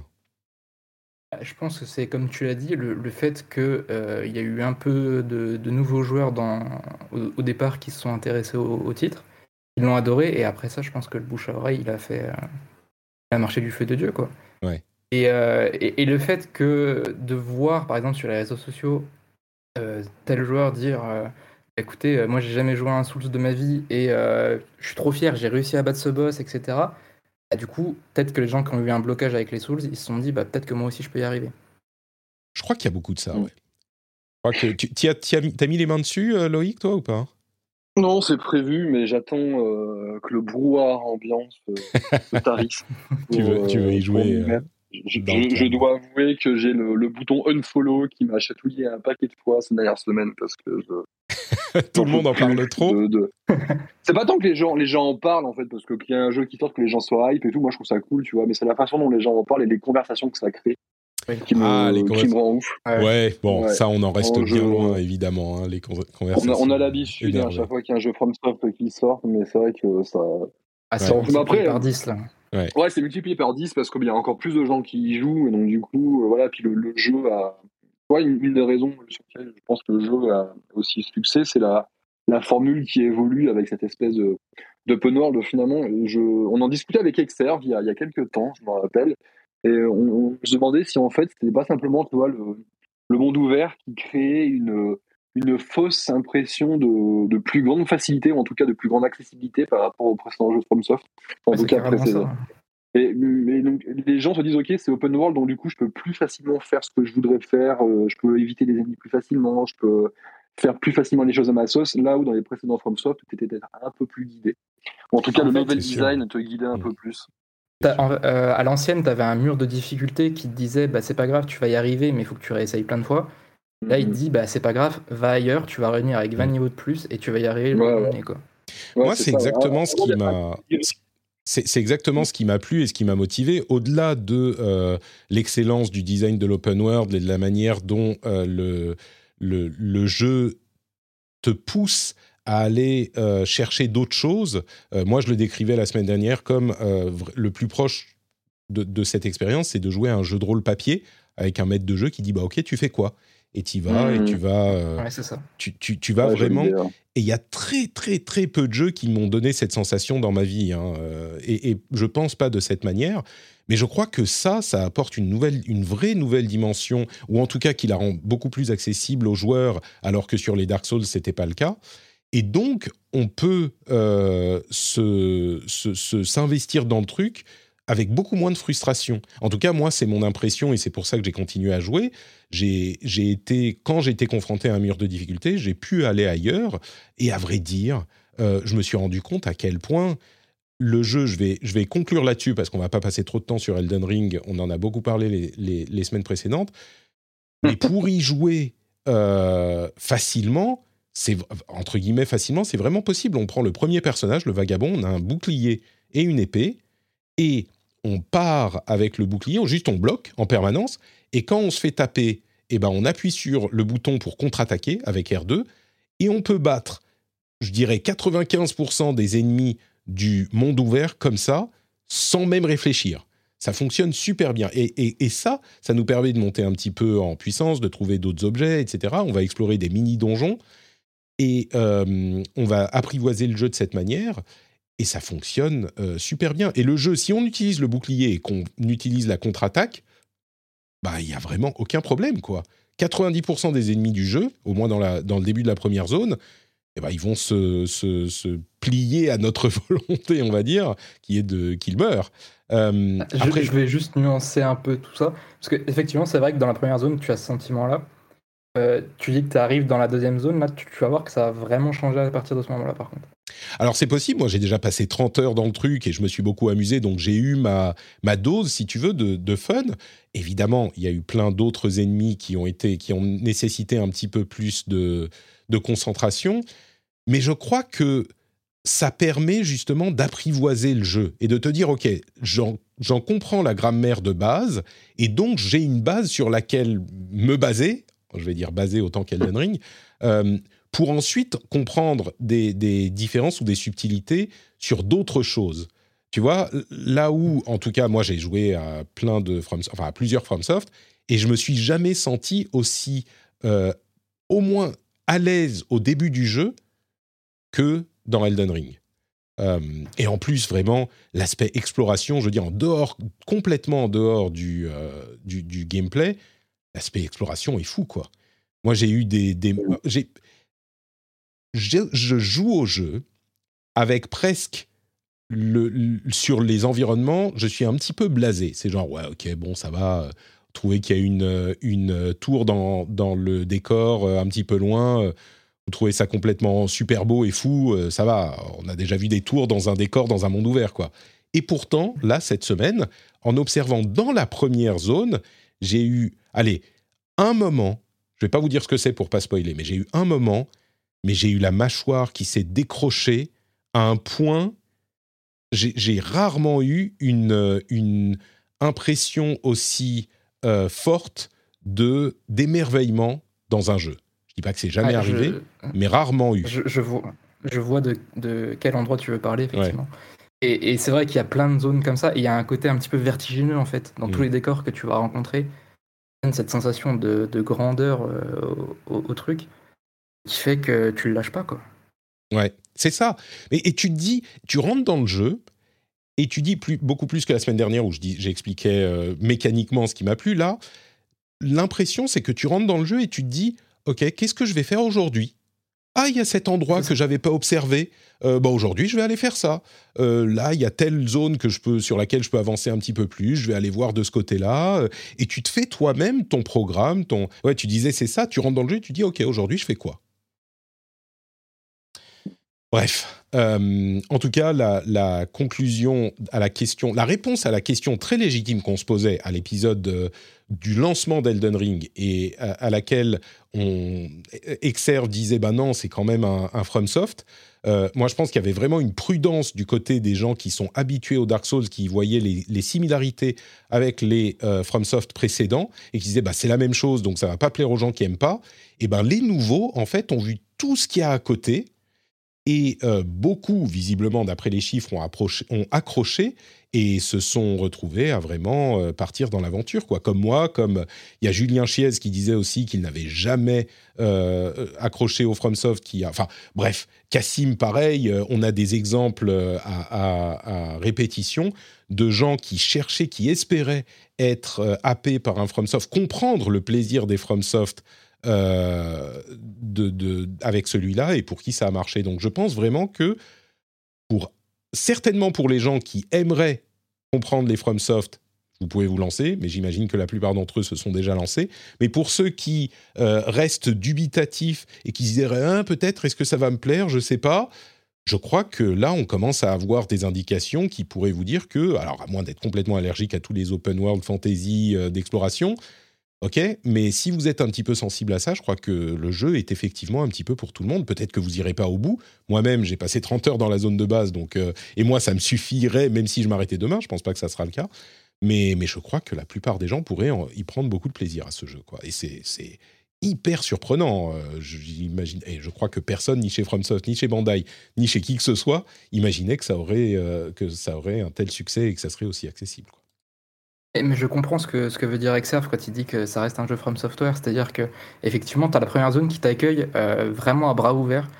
C'est-à-dire que tu vas avoir beaucoup de défis qui sont à ta taille, tu vas avoir beaucoup de, de, boss qui sont assez simples à battre et qui vont te donner quand même un sentiment d'accomplissement. Et une fois que tu arrives dans la deuxième zone, le jeu te met quand même un petit stop, il te dit bon, euh, on arrête de déconner maintenant, on, on passe aux choses sérieuses, tu vois. D'accord, bah écoute, ça sera. Il faut quand même que les gens aient conscience de ça. Si hmm. vous êtes vraiment, vraiment rébuté par la difficulté, vous allez devoir passer beaucoup plus de temps, effectivement, à explorer, etc., pour bien comprendre toutes les mécaniques.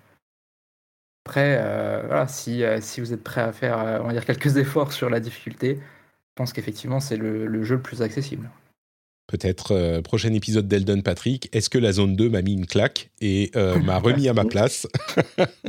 C'est bien possible, c'est bien possible. On, le saura bientôt. La suite au prochain, au prochain épisode, faudrait un jingle Eldon Patrick sur le ton, sur le mode euh, You Died. du coup, bah, ça c'était mon programme hein, de, de la, la, la, semaine précédente. Loïc, tu nous disais que tu jouais à Destiny 2. c'est peu oh, surprenant. Alors, The, Witch Queen, le truc qui est compliqué avec Destiny 2, moi je l'aime beaucoup, hein, comme toujours. Le truc qui est compliqué, c'est euh, comment en parler, parce que les gens qui aiment Destiny et Destiny 2, bah, ils y jouent déjà, et les gens qui aiment pas, bah, il n'y a pas vraiment de, de réseau qui s'y mettent. Donc c'est toujours compliqué d'en parler je pense que c'est un petit peu comme aujourd'hui quelqu'un qui voudrait se lancer dans WoW, tu vois, c'est par où est-ce que par où est-ce que je l'attaque, comment je fais machin, se Destiny aujourd'hui, c'est un peu ça. Euh, oui, bah du coup, il y a The Witch Queen, la dernière extension qui est la, Reine Sorcière en bon français, mm-hmm. qui est sortie il y, a, il y a quoi Ça fait deux semaines maintenant, et qui était une extension très attendue euh, par les fans parce que euh, The Witch Queen, donc la Reine Sorcière, c'est donc le, grand méchant du, du, du, jeu et Bungie nous teasait l'affrontement final contre cette entité depuis la sortie de Destiny 2 en fait. Euh, moi, je me rappelle être en preview event à, je crois, qu'on était à Seattle euh, à ce moment-là euh, pour pour jouer à une version de preview de Destiny 2 et sur le les je sais pas les, cinq premières heures de jeu, tu voyais le teasing en fait sur sur Savatoon, donc la, la reine sorcière en question, et tu voyais son son nom qui apparaissait en creux ici et là de temps mmh. en temps un peu en scred. Et je fais oh nom de Dieu, ça veut dire qu'à un moment ça va se passer. Ça c'était en, 2017, là on est en 2022 et ça y est, ça vient de se faire. C'est vrai qu'ils avaient, euh, ils ont été très bons hein, globalement sur l'écriture du, euh, du, du plot, j'ai envie de dire autour de autour de ce personnage parce qu'effectivement il nous a été, on, on l'a jamais vu, on l'avait jamais vu physiquement, mais sa présence était là tout le temps dans Destiny 2 depuis depuis 2017.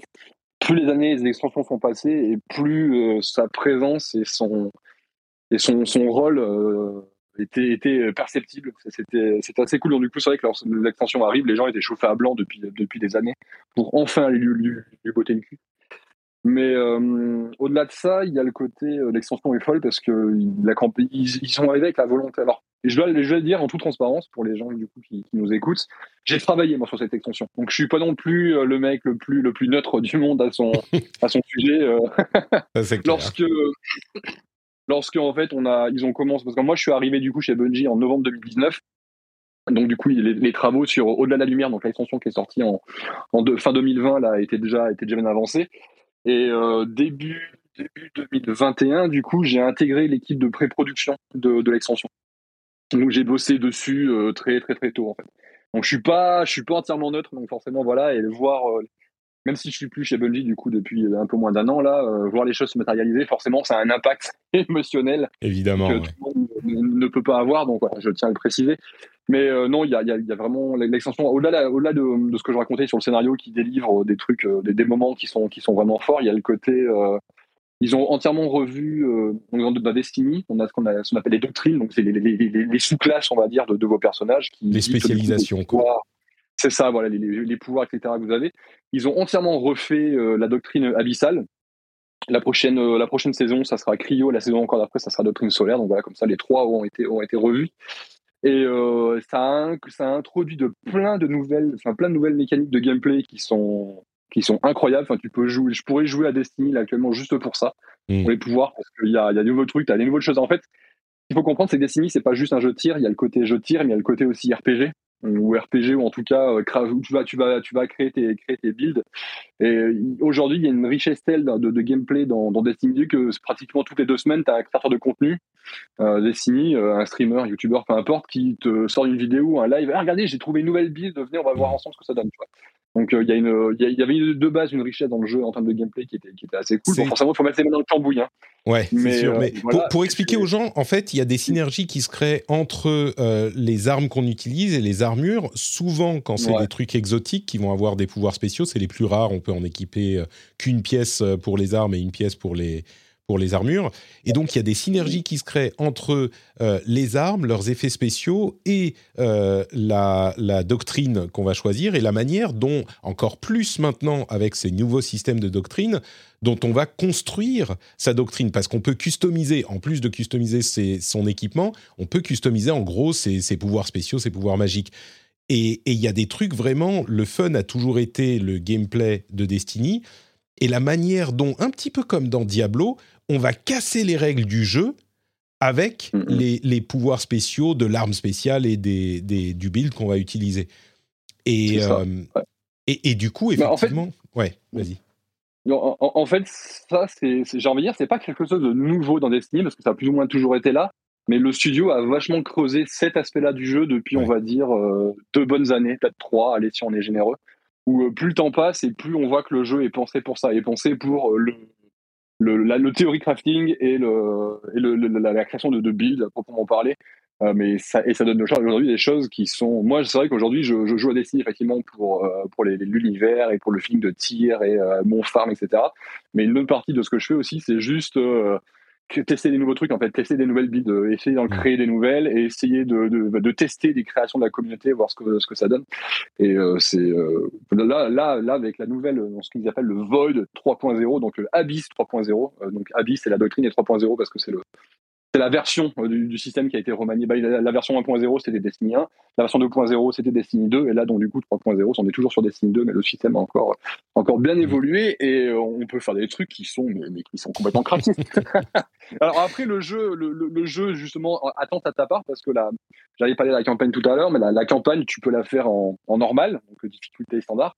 Tu peux la faire en legendary aussi, en légendaire qui est une petite tradition euh, de, chez Bungie qui avait été un peu euh, remisée au placard pendant un temps, mais à l'époque, Halo, vous aviez plusieurs modes de difficulté. Vous aviez notamment le mode ultime qui était le mode légendaire, qui est un mode dans lequel on allait globalement, on y allait pour se faire casser la gueule. C'est-à-dire qu'aujourd'hui, tu, me proposes de jouer à Dark Souls avec une main euh, ou jouer à Halo en légendaire. En général, je vais plutôt prendre Dark Souls en, en, avec une seule main. non, parce que le, mode légendaire, en fonction des jeux, en fonction des épisodes de Halo, le mode légendaire est pratiquement, euh, pratiquement abusé. Avec notamment des, snipers qui te one-shot euh, dès que tu as un bout de nez qui dépasse un angle de mur. bref. Mais ouais, donc il y, a cette, y a cette campagne, et c'est vrai que la campagne légendaire est vachement cool, le niveau, le niveau de challenge est, est bien. Euh, et du coup, ça te demande d'utiliser à fond, justement, bah, tes billes, tes connaissances, tes connaissances ouais. c'est du jeu. Donc c'est ça pour le coup, c'est vraiment cool.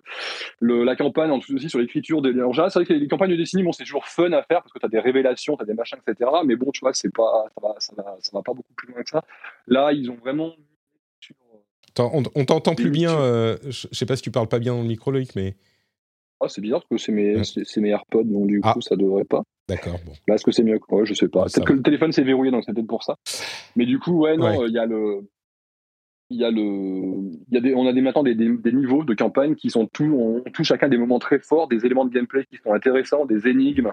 C'était pas nécessairement le cas avant dans, euh, dans, dans, dans, dans les précédentes campagnes de Destiny 1 Destiny 2. Donc ouais, non, ça, ça fait vite des, des, temps forts qui sont, vraiment, vraiment canons. Et puis bah, là, il y a le raid qui est, du coup, qui est sorti la, la semaine dernière et qui le raid est, moi, est un de mes préférés pour l'instant.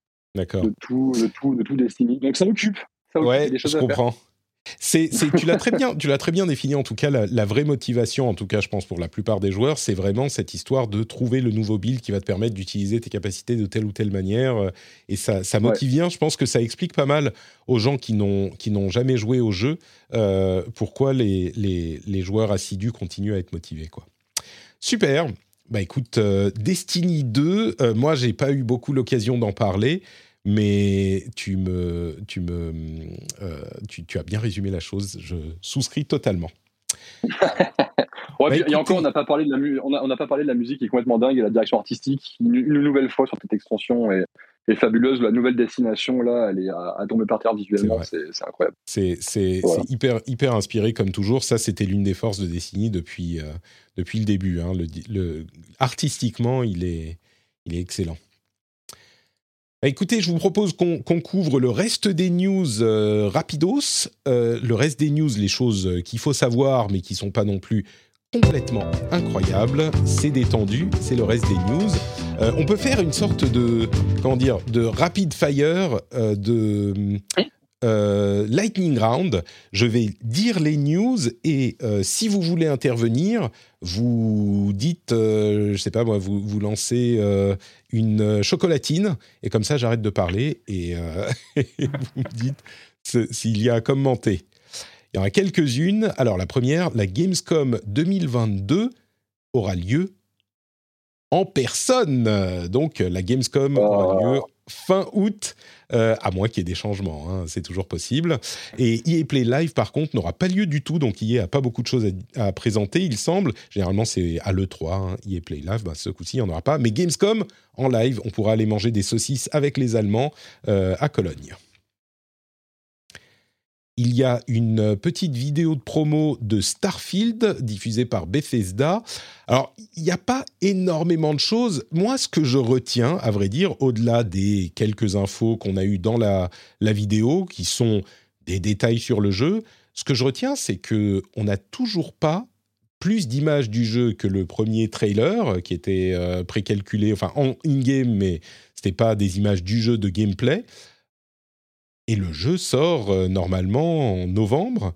Alors, j'imagine que Microsoft attend, euh, par exemple, le 3 pour dire, bah voilà, ça c'est, on a une grosse démo du jeu et il arrive dans six mois. Euh, please look forward. Mais vraiment, la communication autour de Starfield, je ne sais pas si je dois m'inquiéter ou pas, mais je commence à être circonspect, on va dire. C'est genre, hmm, ok, je, pense que c'est voulu. Je pense qu'ils veulent vraiment euh, faire une grosse démonstration euh, de gameplay à l'E3 euh, et, occuper l'espace médiatique avec des petits journaux de développeurs qui font un petit peu monter la pression. Ils vont partir sur, sur une campagne de promotion qui est assez courte, je pense. Ouais. évidemment.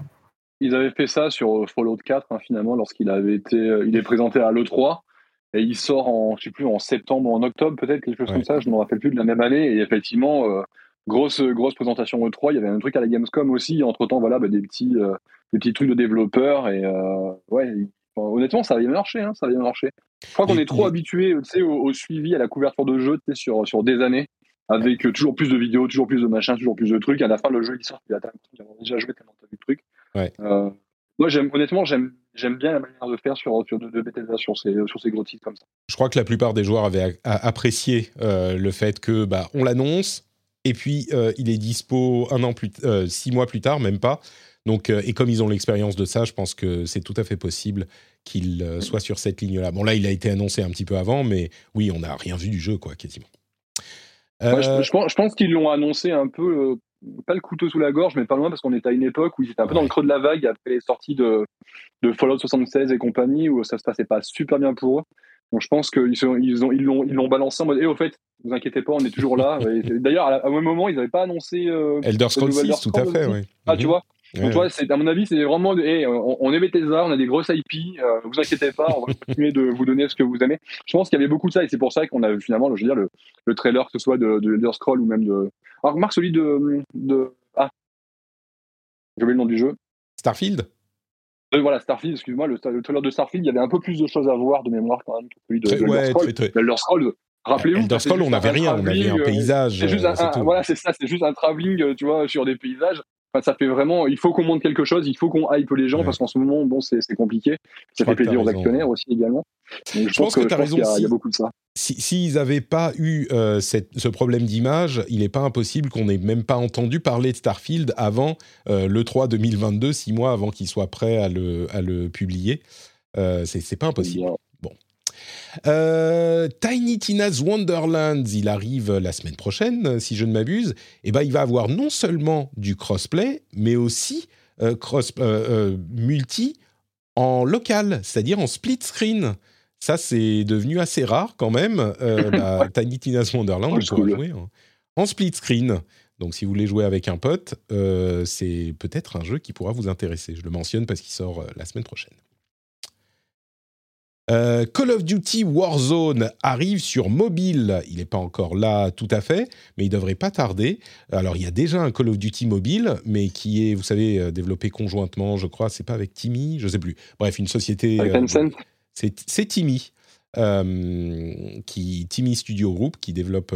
ah oui, oui, non, le, Call of Duty mobile. Je crois que Call of Duty Warzone mobile, bon, d'une part, c'est pas tout à fait le même jeu, ça sera un Battle Royale, et euh, je peux imaginer qu'ils le développeront en interne pour garder euh, tous les sous-sous pour eux. Bah, Donc, euh, les studios ont déjà été annoncés, je crois. Les studios de Call of Duty Warzone mobile? Ouais, ouais. c'était dans l'offre d'emploi, justement. mince, qui c'était? On me semble que c'est des studios internes. D'accord, bah voilà, donc c'est... Euh, oui, oui, tout à fait, tu as raison, c'est des studios internes. Donc bref, euh, Call of Duty Warzone Mobile, on sait que euh, il arrive bientôt, Apex Legends version mobile. Donc, donc oui, on commence à s'y intéresser aussi. Moi, je suis assez curieux de voir ce que ça donnera en version mobile. le jeu vidéo va bien, en France également, et on a des chiffres pour le prouver. Ce qui me surprend le plus dans les chiffres de, euh, de, de, la... C'est quel... Plus. Bref, c'est le sel, oui, c'est ça, qui a livré les chiffres. Alors, on a les chiffres en valeur et en volume. Donc, en, si les jeux sont à différents prix, la valeur est, est différente. Mais ce qui est vraiment impressionnant, dans les deux cas, mais parlons en volume, donc le nombre de jeux vendus, c'est la surreprésentation de Nintendo. C'est très impressionnant. Je vais vous donner euh, les, la liste des 20 jeux euh, qui sont dans le top euh, des, jeux vendus en 2021. Vous allez voir à quel point il y a du Nintendo. Alors, FIFA 22, Mario Kart 8 Deluxe, FIFA 21, Call of Duty Vanguard, Grand Theft Auto 5, toujours, Super Mario 3D World et, et Bowser's Fury, Animal Crossing New Horizon, Pokémon Diamant étincelant, Minecraft sur Nintendo Switch, après on a Call of Duty Black Ops Cold War, Mario Party Superstars, Ring Fit Adventure, Pokémon Perle scintillante, euh, Spider-Man Miles Morales, Far Cry 6, euh, Assassin's Creed Valhalla, Legend of Zelda Skyward Sword HD, Resident Evil Village, Battlefield 2042 et Legend of Zelda Breath of the Wild. On est entre 1,5 million de ventes, ça c'est pour FIFA 22, hein. on descend tout de suite à 500 000 pour Mario Kart 8 Deluxe. Pour rappel, on parle de la France uniquement en 2021. Et euh, le dernier du classement, il s'est vendu à 161 millions, euh, pardon, 161 000 euh, unités, et c'est Breath of the Wild, encore lui. On a genre une dizaine, la moitié du classement, c'est des jeux Nintendo. c'est très, très impressionnant. oui, on, me dit dans la chatroom top physique only. Alors, pas vraiment, parce que c'est physique et numérique pour certains, enfin, à vrai dire, pour tout le monde, sauf pour Nintendo, qui sont du coup uniquement les jeux physiques pour Nintendo. Donc la réalité des ventes est plus importante encore pour Nintendo qui ne livre pas ces chiffres de vente euh, dématérialisés. Donc important à noter aussi ça, c'est les classements dont il manque une partie des ventes pour Nintendo. Donc voilà, euh, bah, le, gros acteur du jeu vidéo en France, euh, c'est pas Steam, c'est pas PlayStation, c'est pas Xbox. Bon, après, on pourrait parler en volume, il y a plein de manières de voir les choses, mais en nombre de jeux en top des classements, bah, c'est Nintendo et de loin. De toute façon, on a, on a toujours été un pays très, très japonisant, j'ai envie de dire. C'est pas, c'est, pas nouveau sur les, sur les marques préférées par les, euh, sûr. par les Français. Mais, Sony, c'est du japonais aussi, hein, même si les jeux sont un peu plus occidentaux. Après, on a toujours été plus PlayStation que Xbox, par exemple, tu vois. C'est, pas, ah, pas, ça, c'est aucun doute là-dessus, oui, c'est sûr. Mais non, mais après, je pense que joue beaucoup en la faveur de Nintendo, c'est qu'on a eu une année 2021 euh, assez tranquille finalement sur euh, Xbox et PlayStation parce que les consoles venaient de sortir. Du coup, en termes de jeu, les sorties, ça s'est pas bousculé au portillon. On a eu des gros problèmes de, de, stock également, donc euh, ça, ça, voilà, ça, non, tu as raison de le noter. 2021, c'était juste la sortie des consoles qui, dont tous les gros jeux ont été retardés euh, à cause Covid, machin, tout ça. Euh, et on le fait remarquer à chaque fois. 2021, c'est un moment où les jeux plutôt indés ont pu briller parce qu'il y avait moins de, gros, grosses, de grosses sorties. Donc oui, effectivement, sur ces consoles-là, donc ça a pu bénéficier à Nintendo aussi. Tu fais bien de le noter. Et puis, ah, je pense aussi que euh, c'est la continuité de, de, 2020, en fait, parce que 2020, tu as eu le confinement, etc. Et tu as eu beaucoup de nouvelles personnes qui se sont intéressées à la Switch. Mm-hmm. Et, je pense que du coup, ça a ouvert un nouveau public bah, qui est toujours là en 2021. Quoi. Tout à fait, ouais. Mm, mm. c'est clair. Tout à fait. Puis le côté, le côté, il y a, y a, plein de gens qui ont acheté une nouvelle console. Euh, et donc du coup, euh, tu as déjà claqué 400, 500 balles pour une bécane. Euh, sur les jeux, après, peut-être que tu lèves un peu le pied, que ton porte-monnaie il est un peu moins, un peu moins disponible. Donc tu vas acheter un ou deux jeux Xbox, jeux Xbox ou surtout PlayStation du coup en France. Mm. Et ben, voilà quoi. c'est sûr, je crois que tout ça est tout à fait juste euh, et c'est clairement des facteurs importants. Euh, le résultat reste quand même très impressionnant, quoi. Le nombre de ah oui, ça je vraiment. Top, euh. Ah mais voir que Breath of the Wild est toujours dans un top, même si c'est il est quoi top 20, il est toujours là quoi, tu vois. C'est incroyable. Mario Kart aussi. Et Mario Kart Mario deuxième. Mario Kart 8 Deluxe qui est deuxième. C'est invraisemblable. Ça, pour le coup, tu vois, l'effet confinement dont euh, Jordan parlait, tu vois, je, pense qu'on est à plein dedans. C'est qu'il y a plein de gens qui ont acheté une Switch. Et euh, lorsque, enfin, je veux dire, quel meilleur jeu que Mario Kart pour jouer tranquillou, tranquillou à la cool avec des potes à la maison, quoi, tu vois, ou avec la famille. C'est clair, oui. Euh, bah écoutez, je vais conclure avec un dernier, une dernière petite série de news rapides. D'abord, il y aura un let's play pour Hogwarts Legacy euh, un pardon, un let's play, un state of play pour euh, Hogwarts, Legacy euh, ce soir. Donc, on en parlera la semaine prochaine, bien sûr. et il y a également quoi d'autre? Des rapports, un rapport sur les problèmes de développement chez pour Perfect, Perfect Dark, la suite de Perfect, Perfect Dark, c'est difficile à dire ce, nom. Euh, visiblement, chez l'initiative, il y a des gros soucis parce que le jeu ne progresse pas, et donc les gens qui partent, qui sont frustrés. Les rapports qu'on a sur le truc, c'est surtout des gens qui disent ouais, mais c'est frustrant de euh, voir que les gens qui prennent les décisions ne comprennent pas ce qu'on leur dit. Mais c'est les gens qui sont sortis qui disent ça. Donc c'est un petit peu, je sais pas, c'est pour ça que j'en parle pas beaucoup plus de ce rapport parce que ça a l'air d'être euh, bon. Clairement, il y a des difficultés de développement pour faire Perfect Dark, mais euh, ce qu'on en entend, c'est un peu euh, ouais, c'est la merde dans l'équipe. Ça va pas plus loin que ça. Je suis sûr qu'il y a plein de, projets qui ont des problèmes de ce type-là, surtout dans le développement de jeux vidéo. Bon, il y a, y a des de, très nombreux euh, développeurs qui sont partis cette dernière année. Bon, voilà, c'est un développement un petit peu chaotique, il semble. Après, euh, l'initiative, c'est un, studio qui a été fondé assez récemment, qui a été fondé principalement avec des, vétérans de l'industrie. Mm. Et juste, en fait, c'est des vétérans qui ne se sont pas compris les mêmes méthodes de travail. Et c'est ça qui ressort surtout de, de l'article Insider. Mm. C'est-à-dire que euh, les gens qui sont en place tout au-dessus de la chaîne délèguent très peu au bas de la chaîne que bah, le bas de la chaîne, ils ont aussi des idées. Et du coup, ça s'est pas entendu sur cette manière-là. Et c'est pour ça que mm. Crystal Dynamics est venu se greffer au projet, parce qu'ils ont une méthode de travail qui est forcément plus similaire à ceux qui sont en train de le gérer actuellement, le projet. Ceux qui sont en train de le gérer, ils étaient avant chez euh, Crystal Dynamics. Et c'est pour ça aussi que Crystal Dynamics va certainement reprendre le lead sur le projet au final. Ouais, c'est ce qui a l'air d'être en train de se passer, ouais. Il y a, un truc aussi, je, quand de l'extérieur, je pense qu'on a du mal à, imaginer. Il faut comprendre aussi que, mais c'est un peu ce que Jordan disait de toute façon, mais ce qu'il faut, penser, c'est que les, développeurs, chez les développeurs, notamment chez les gars qui sont de là depuis, depuis longtemps, les vétérans, c'est quand même des gens qui ont un ego. euh, et du coup, on a rassemblé au même endroit une espèce de. Avec, je sais qu'à l'époque, à l'époque avec Canby de, de, on parlait de, de l'équipe du All-Star, tu sais, genre All-Star Game euh, dans les sports américains, là, notamment NBA, où tu as, as toutes ces, ces, super célébrités que tu, mets, que tu mets ensemble, et bon, il faut qu'ils euh, jouent euh, le temps d'un soir. Il y avait un peu ça, il y a un peu le côté, on a, on a signé plein de gros noms, on a attiré plein de gros noms à nous, et maintenant, en fait, il faut que les gens bah, ils travaillent ensemble. Et forcément, euh, vu qu'il y a plein de gros noms, bah, forcément, ils vont réussir. c'est, les, rapports humains, c'est pas aussi simple. et je suis pas étonné, tu vois, toi, le rapport qui est sorti m'étonne pas complètement parce qu'il y a mm. ce côté, bah ouais, euh, il y a plein de mecs qui, ont, qui sont arrivés là avec plein de certitudes, avec euh, leur expérience, etc. Ils ont l'habitude de travailler d'une certaine manière.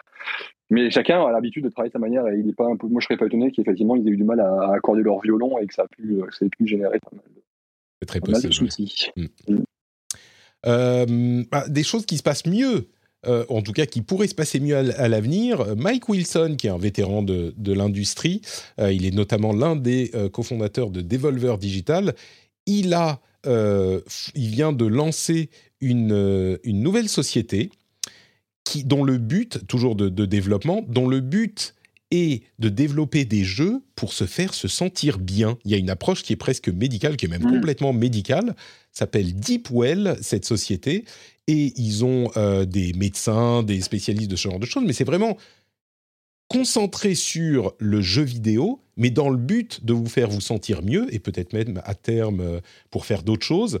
Euh, c'est intéressant l'approche, ils disent, ils disent un truc dont je suis sûr, auquel on a tous pensé dans notre vie de joueur, c'est genre, bah, les jeux nous donnent envie de faire des choses qui peuvent être compliquées ou d'apprendre des choses, et pourquoi est-ce qu'on s'en sert pas pour nous faire apprendre des choses utiles plutôt que, enfin pas, pas genre c'est pas ça va pas devenir une classe, mais pour nous faire faire ou apprendre des habitudes ou ce genre de choses qui soient utiles euh, plutôt que juste d'apprendre à euh, battre Godric en se tapant la tête contre les murs 5, euh, 5 heures à la fin du premier donjon de, de, Elden Ring et ça nous apporte rien dans notre vie. Et leur première initiative, ça va être bah, des choses qui vous font, vous, vous améliorent votre qualité de vie et je suis très curieux de, voir ce que ça va donner, évidemment.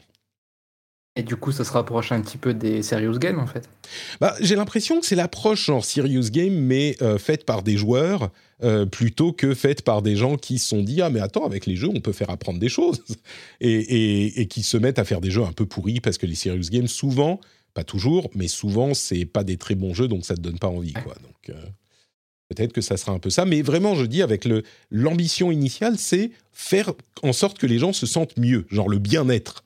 Euh, et ça se sent dans la société elle-même. Ils veulent, euh, ils privilégient ça, ce qui est un problème évidemment dans l'industrie comme on en parle souvent, mais aussi l'effet des jeux. Donc ça peut être intéressant. Ça ne sera pas pour tout de suite. On risque d'en avoir besoin en plus avec les temps à venir. Hein. ça risque de, oui, d'être bien, bien utile. Euh, quoi d'autre? Oui, les Pégases ont euh, attribué pour le meilleur jeu de l'année et comme jeu du public euh, le prix à Deathloop. C'est Deathloop qui a reçu, en plus d'autres prix, le prix du meilleur jeu de l'année. Et il a reçu le prix du public également, qui est le prix du public Micromania. Mais donc, Deathloop, on va dire, c'est le grand gagnant des, des Pégases 2021. 2021/2022. Euh, enfin bref, c'est celui euh, qui a eu lieu cette année pour récompenser les jeux de euh, l'année dernière. Bah, c'est Deathloop qui est le principal gagnant. Les Pégases, c'est les jeux français, hein, comme vous le savez certainement. et dernière chose, je le mentionne comme ça, les, instances juridiques des Pays-Bas ont déclaré, ont décidé que finalement euh, FIFA Ultimate Team n'est pas un jeu d'argent. Euh, pour tout un tas de raisons qu'on a évoquées euh, dans l'histoire du rendez-vous jeu. L'essentiel, c'est que bah, c'est un truc qui est adossé au jeu lui-même et qui n'est pas un truc qui génère de l'argent. Donc, c'est pas un jeu d'argent selon la loi euh, j'allais dire néo-zélandaise. Non, pas du tout. hollandaise. Hollandaise, c'est ça. Donc voilà, je le mentionne rapidement et puis on va pas commenter plus que ça parce que ça part toujours en cacahuète. Et voilà pour cet épisode. C'était un bon moment passé en votre compagnie. Merci beaucoup Loïc et Jordan. Et, Jordan, je ne sais pas pourquoi je fais ça. Je suis désolé. Écoute Jordan. Euh, Michael. Euh, bah, merci à tous les deux. On va donc se quitter. Mais avant ça, évidemment, euh, je vais vous demander de nous dire où on peut retrouver ce que vous faites sur Internet. Alors, Loïc, je ne sais pas si tu as encore des choses vraiment que, tu, que tu fais sur le net. Tu as ton compte Twitter, bien sûr. où te retrouve-t-on, dis-moi? Bah, effectivement, sur Twitter, at Epionzilla, E-P-Y-O-N-Z-I-2-L-A effectivement, actuellement, je ne fais rien. Vu je suis. T'es en vacances. Chômage en ce moment, euh, voilà. Euh, mais je partage des, trucs de jeux vidéo et euh, beaucoup de Gundam en ce moment, vu que je suis beaucoup sur mes Gunplas. Hein, et puis beaucoup de Destiny aussi, forcément, vu la sortie de, l'extension. Mais voilà, je n'ai pas, je pas, j'ai pas grand chose d'intéressant à, raconter en ce, en ce moment. Mais non, pour. Mais toutes les figurines, rien que, rien que pour ça, ça vaut le coup de suivre ah, là les figurines et les Gundam, vous pouvez y aller. T'as un nombre de figurines, mais incalculable. Tu, tu fais comment pour les ranger? T'as genre une, euh, j'allais dire une étagère, mais genre une, armoire entière chez toi ou tu les, tu les mets tous C'est un système de rotation, on va dire. Aujourd'hui, j'ai un bébé maintenant. Un bébé qui va avoir deux ans à la fin du mois. Oula, on euh, t'entend pas bien. Ils sont pas incroyables hein, les, les, AirPods pour le, pour le podcast au final bizarre, tu vois, j'ai, ouais, bon, je, je, verrai. Mais non, ouais, euh, j'ai, un bébé, donc du coup, je peux pas les mettre n'importe où, les figurines, donc du coup, en hmm. fait, j'ai une espèce de, de grosse bibliothécaire, bibliothèque, pardon, où sur laquelle euh, on met tout un tas de trucs, et notamment, ben, j'expose dessus des, des, figurines, mais il y en a énormément qui sont dans un placard, dans leur boîte. Et donc, du coup, de hmm. temps en temps, je, je fais un roulement. Je, je comprends, très bien. Il faudra que tu... Euh, mission il faut que tu nous prennes une petite photo de ton, de ton armoire ou de ton étagère. Je, suis curieux de voir ça. Euh, Jordan, où te retrouve-t-on sur Internet? Actugaming.net, évidemment, mais, mais quoi d'autre? Bah, oui. Et bah après sur euh, Twitter aussi, donc euh, Jordan C underscore AG. après, oui, principalement sur ActuGaming et tant qu'à faire, je voudrais aussi profiter un petit peu de ce moment pour faire vite fait de, de l'autopromo, on va dire, pour l'AG French Direct. Pour, pourquoi, pardon AG French Direct. C'est euh, une émission qu'on produit sur Actu Gaming et qui est une sorte de Nintendo Direct consacrée aux jeux français et francophones. Et là, il y a la quatrième édition qui va prochainement arriver. Euh, on est en collaboration avec beaucoup de studios euh, français et francophones. Et voilà, c'est juste pour faire la promotion du fait que ça va bientôt revenir et que si vous êtes un studio ou que vous développez un jeu tout seul, etc., vous êtes intéressé à présenter votre jeu dans notre émission. Vous pouvez encore vous inscrire sur notre site.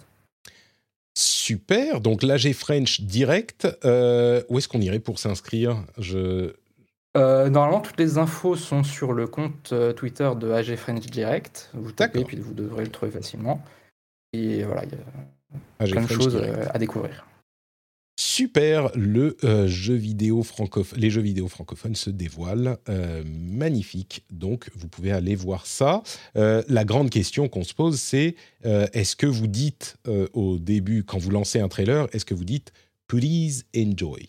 En vous Non, mais on a hésité à dire world premiere. Ah, ça, aurait pu le faire. Ça aurait pu le faire.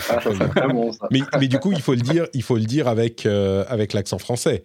C'est World Première Écoute, euh, on, fera peut-être ça pour la prochaine.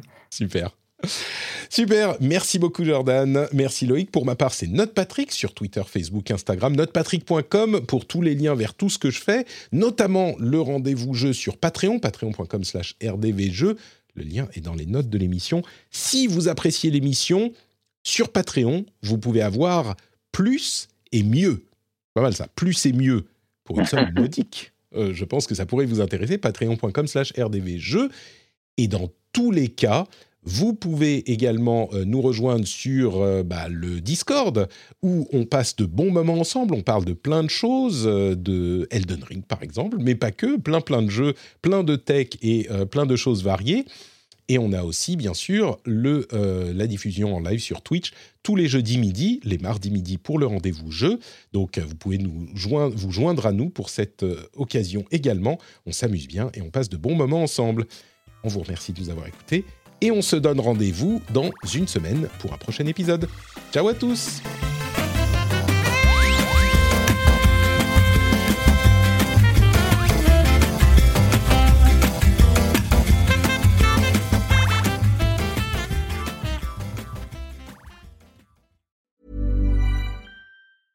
Want flexibility? Take yoga. Want flexibility with your health insurance? Check out United Healthcare Insurance Plans. Underwritten by Golden Rule Insurance Company, they offer flexible, budget friendly medical, dental, and vision coverage that may be right for you. More at uh1.com. Planning for your next trip? Elevate your travel style with Quince. Quince has all the jet setting essentials you'll want for your next getaway, like European linen, premium luggage options, buttery soft Italian leather bags, and so much more and is all priced at 50 to 80% less than similar brands. Plus, Quince only works with factories that use safe and ethical manufacturing practices. Pack your bags with high-quality essentials you'll be wearing for vacations to come with Quince. Go to quince.com/pack for free shipping and 365-day returns.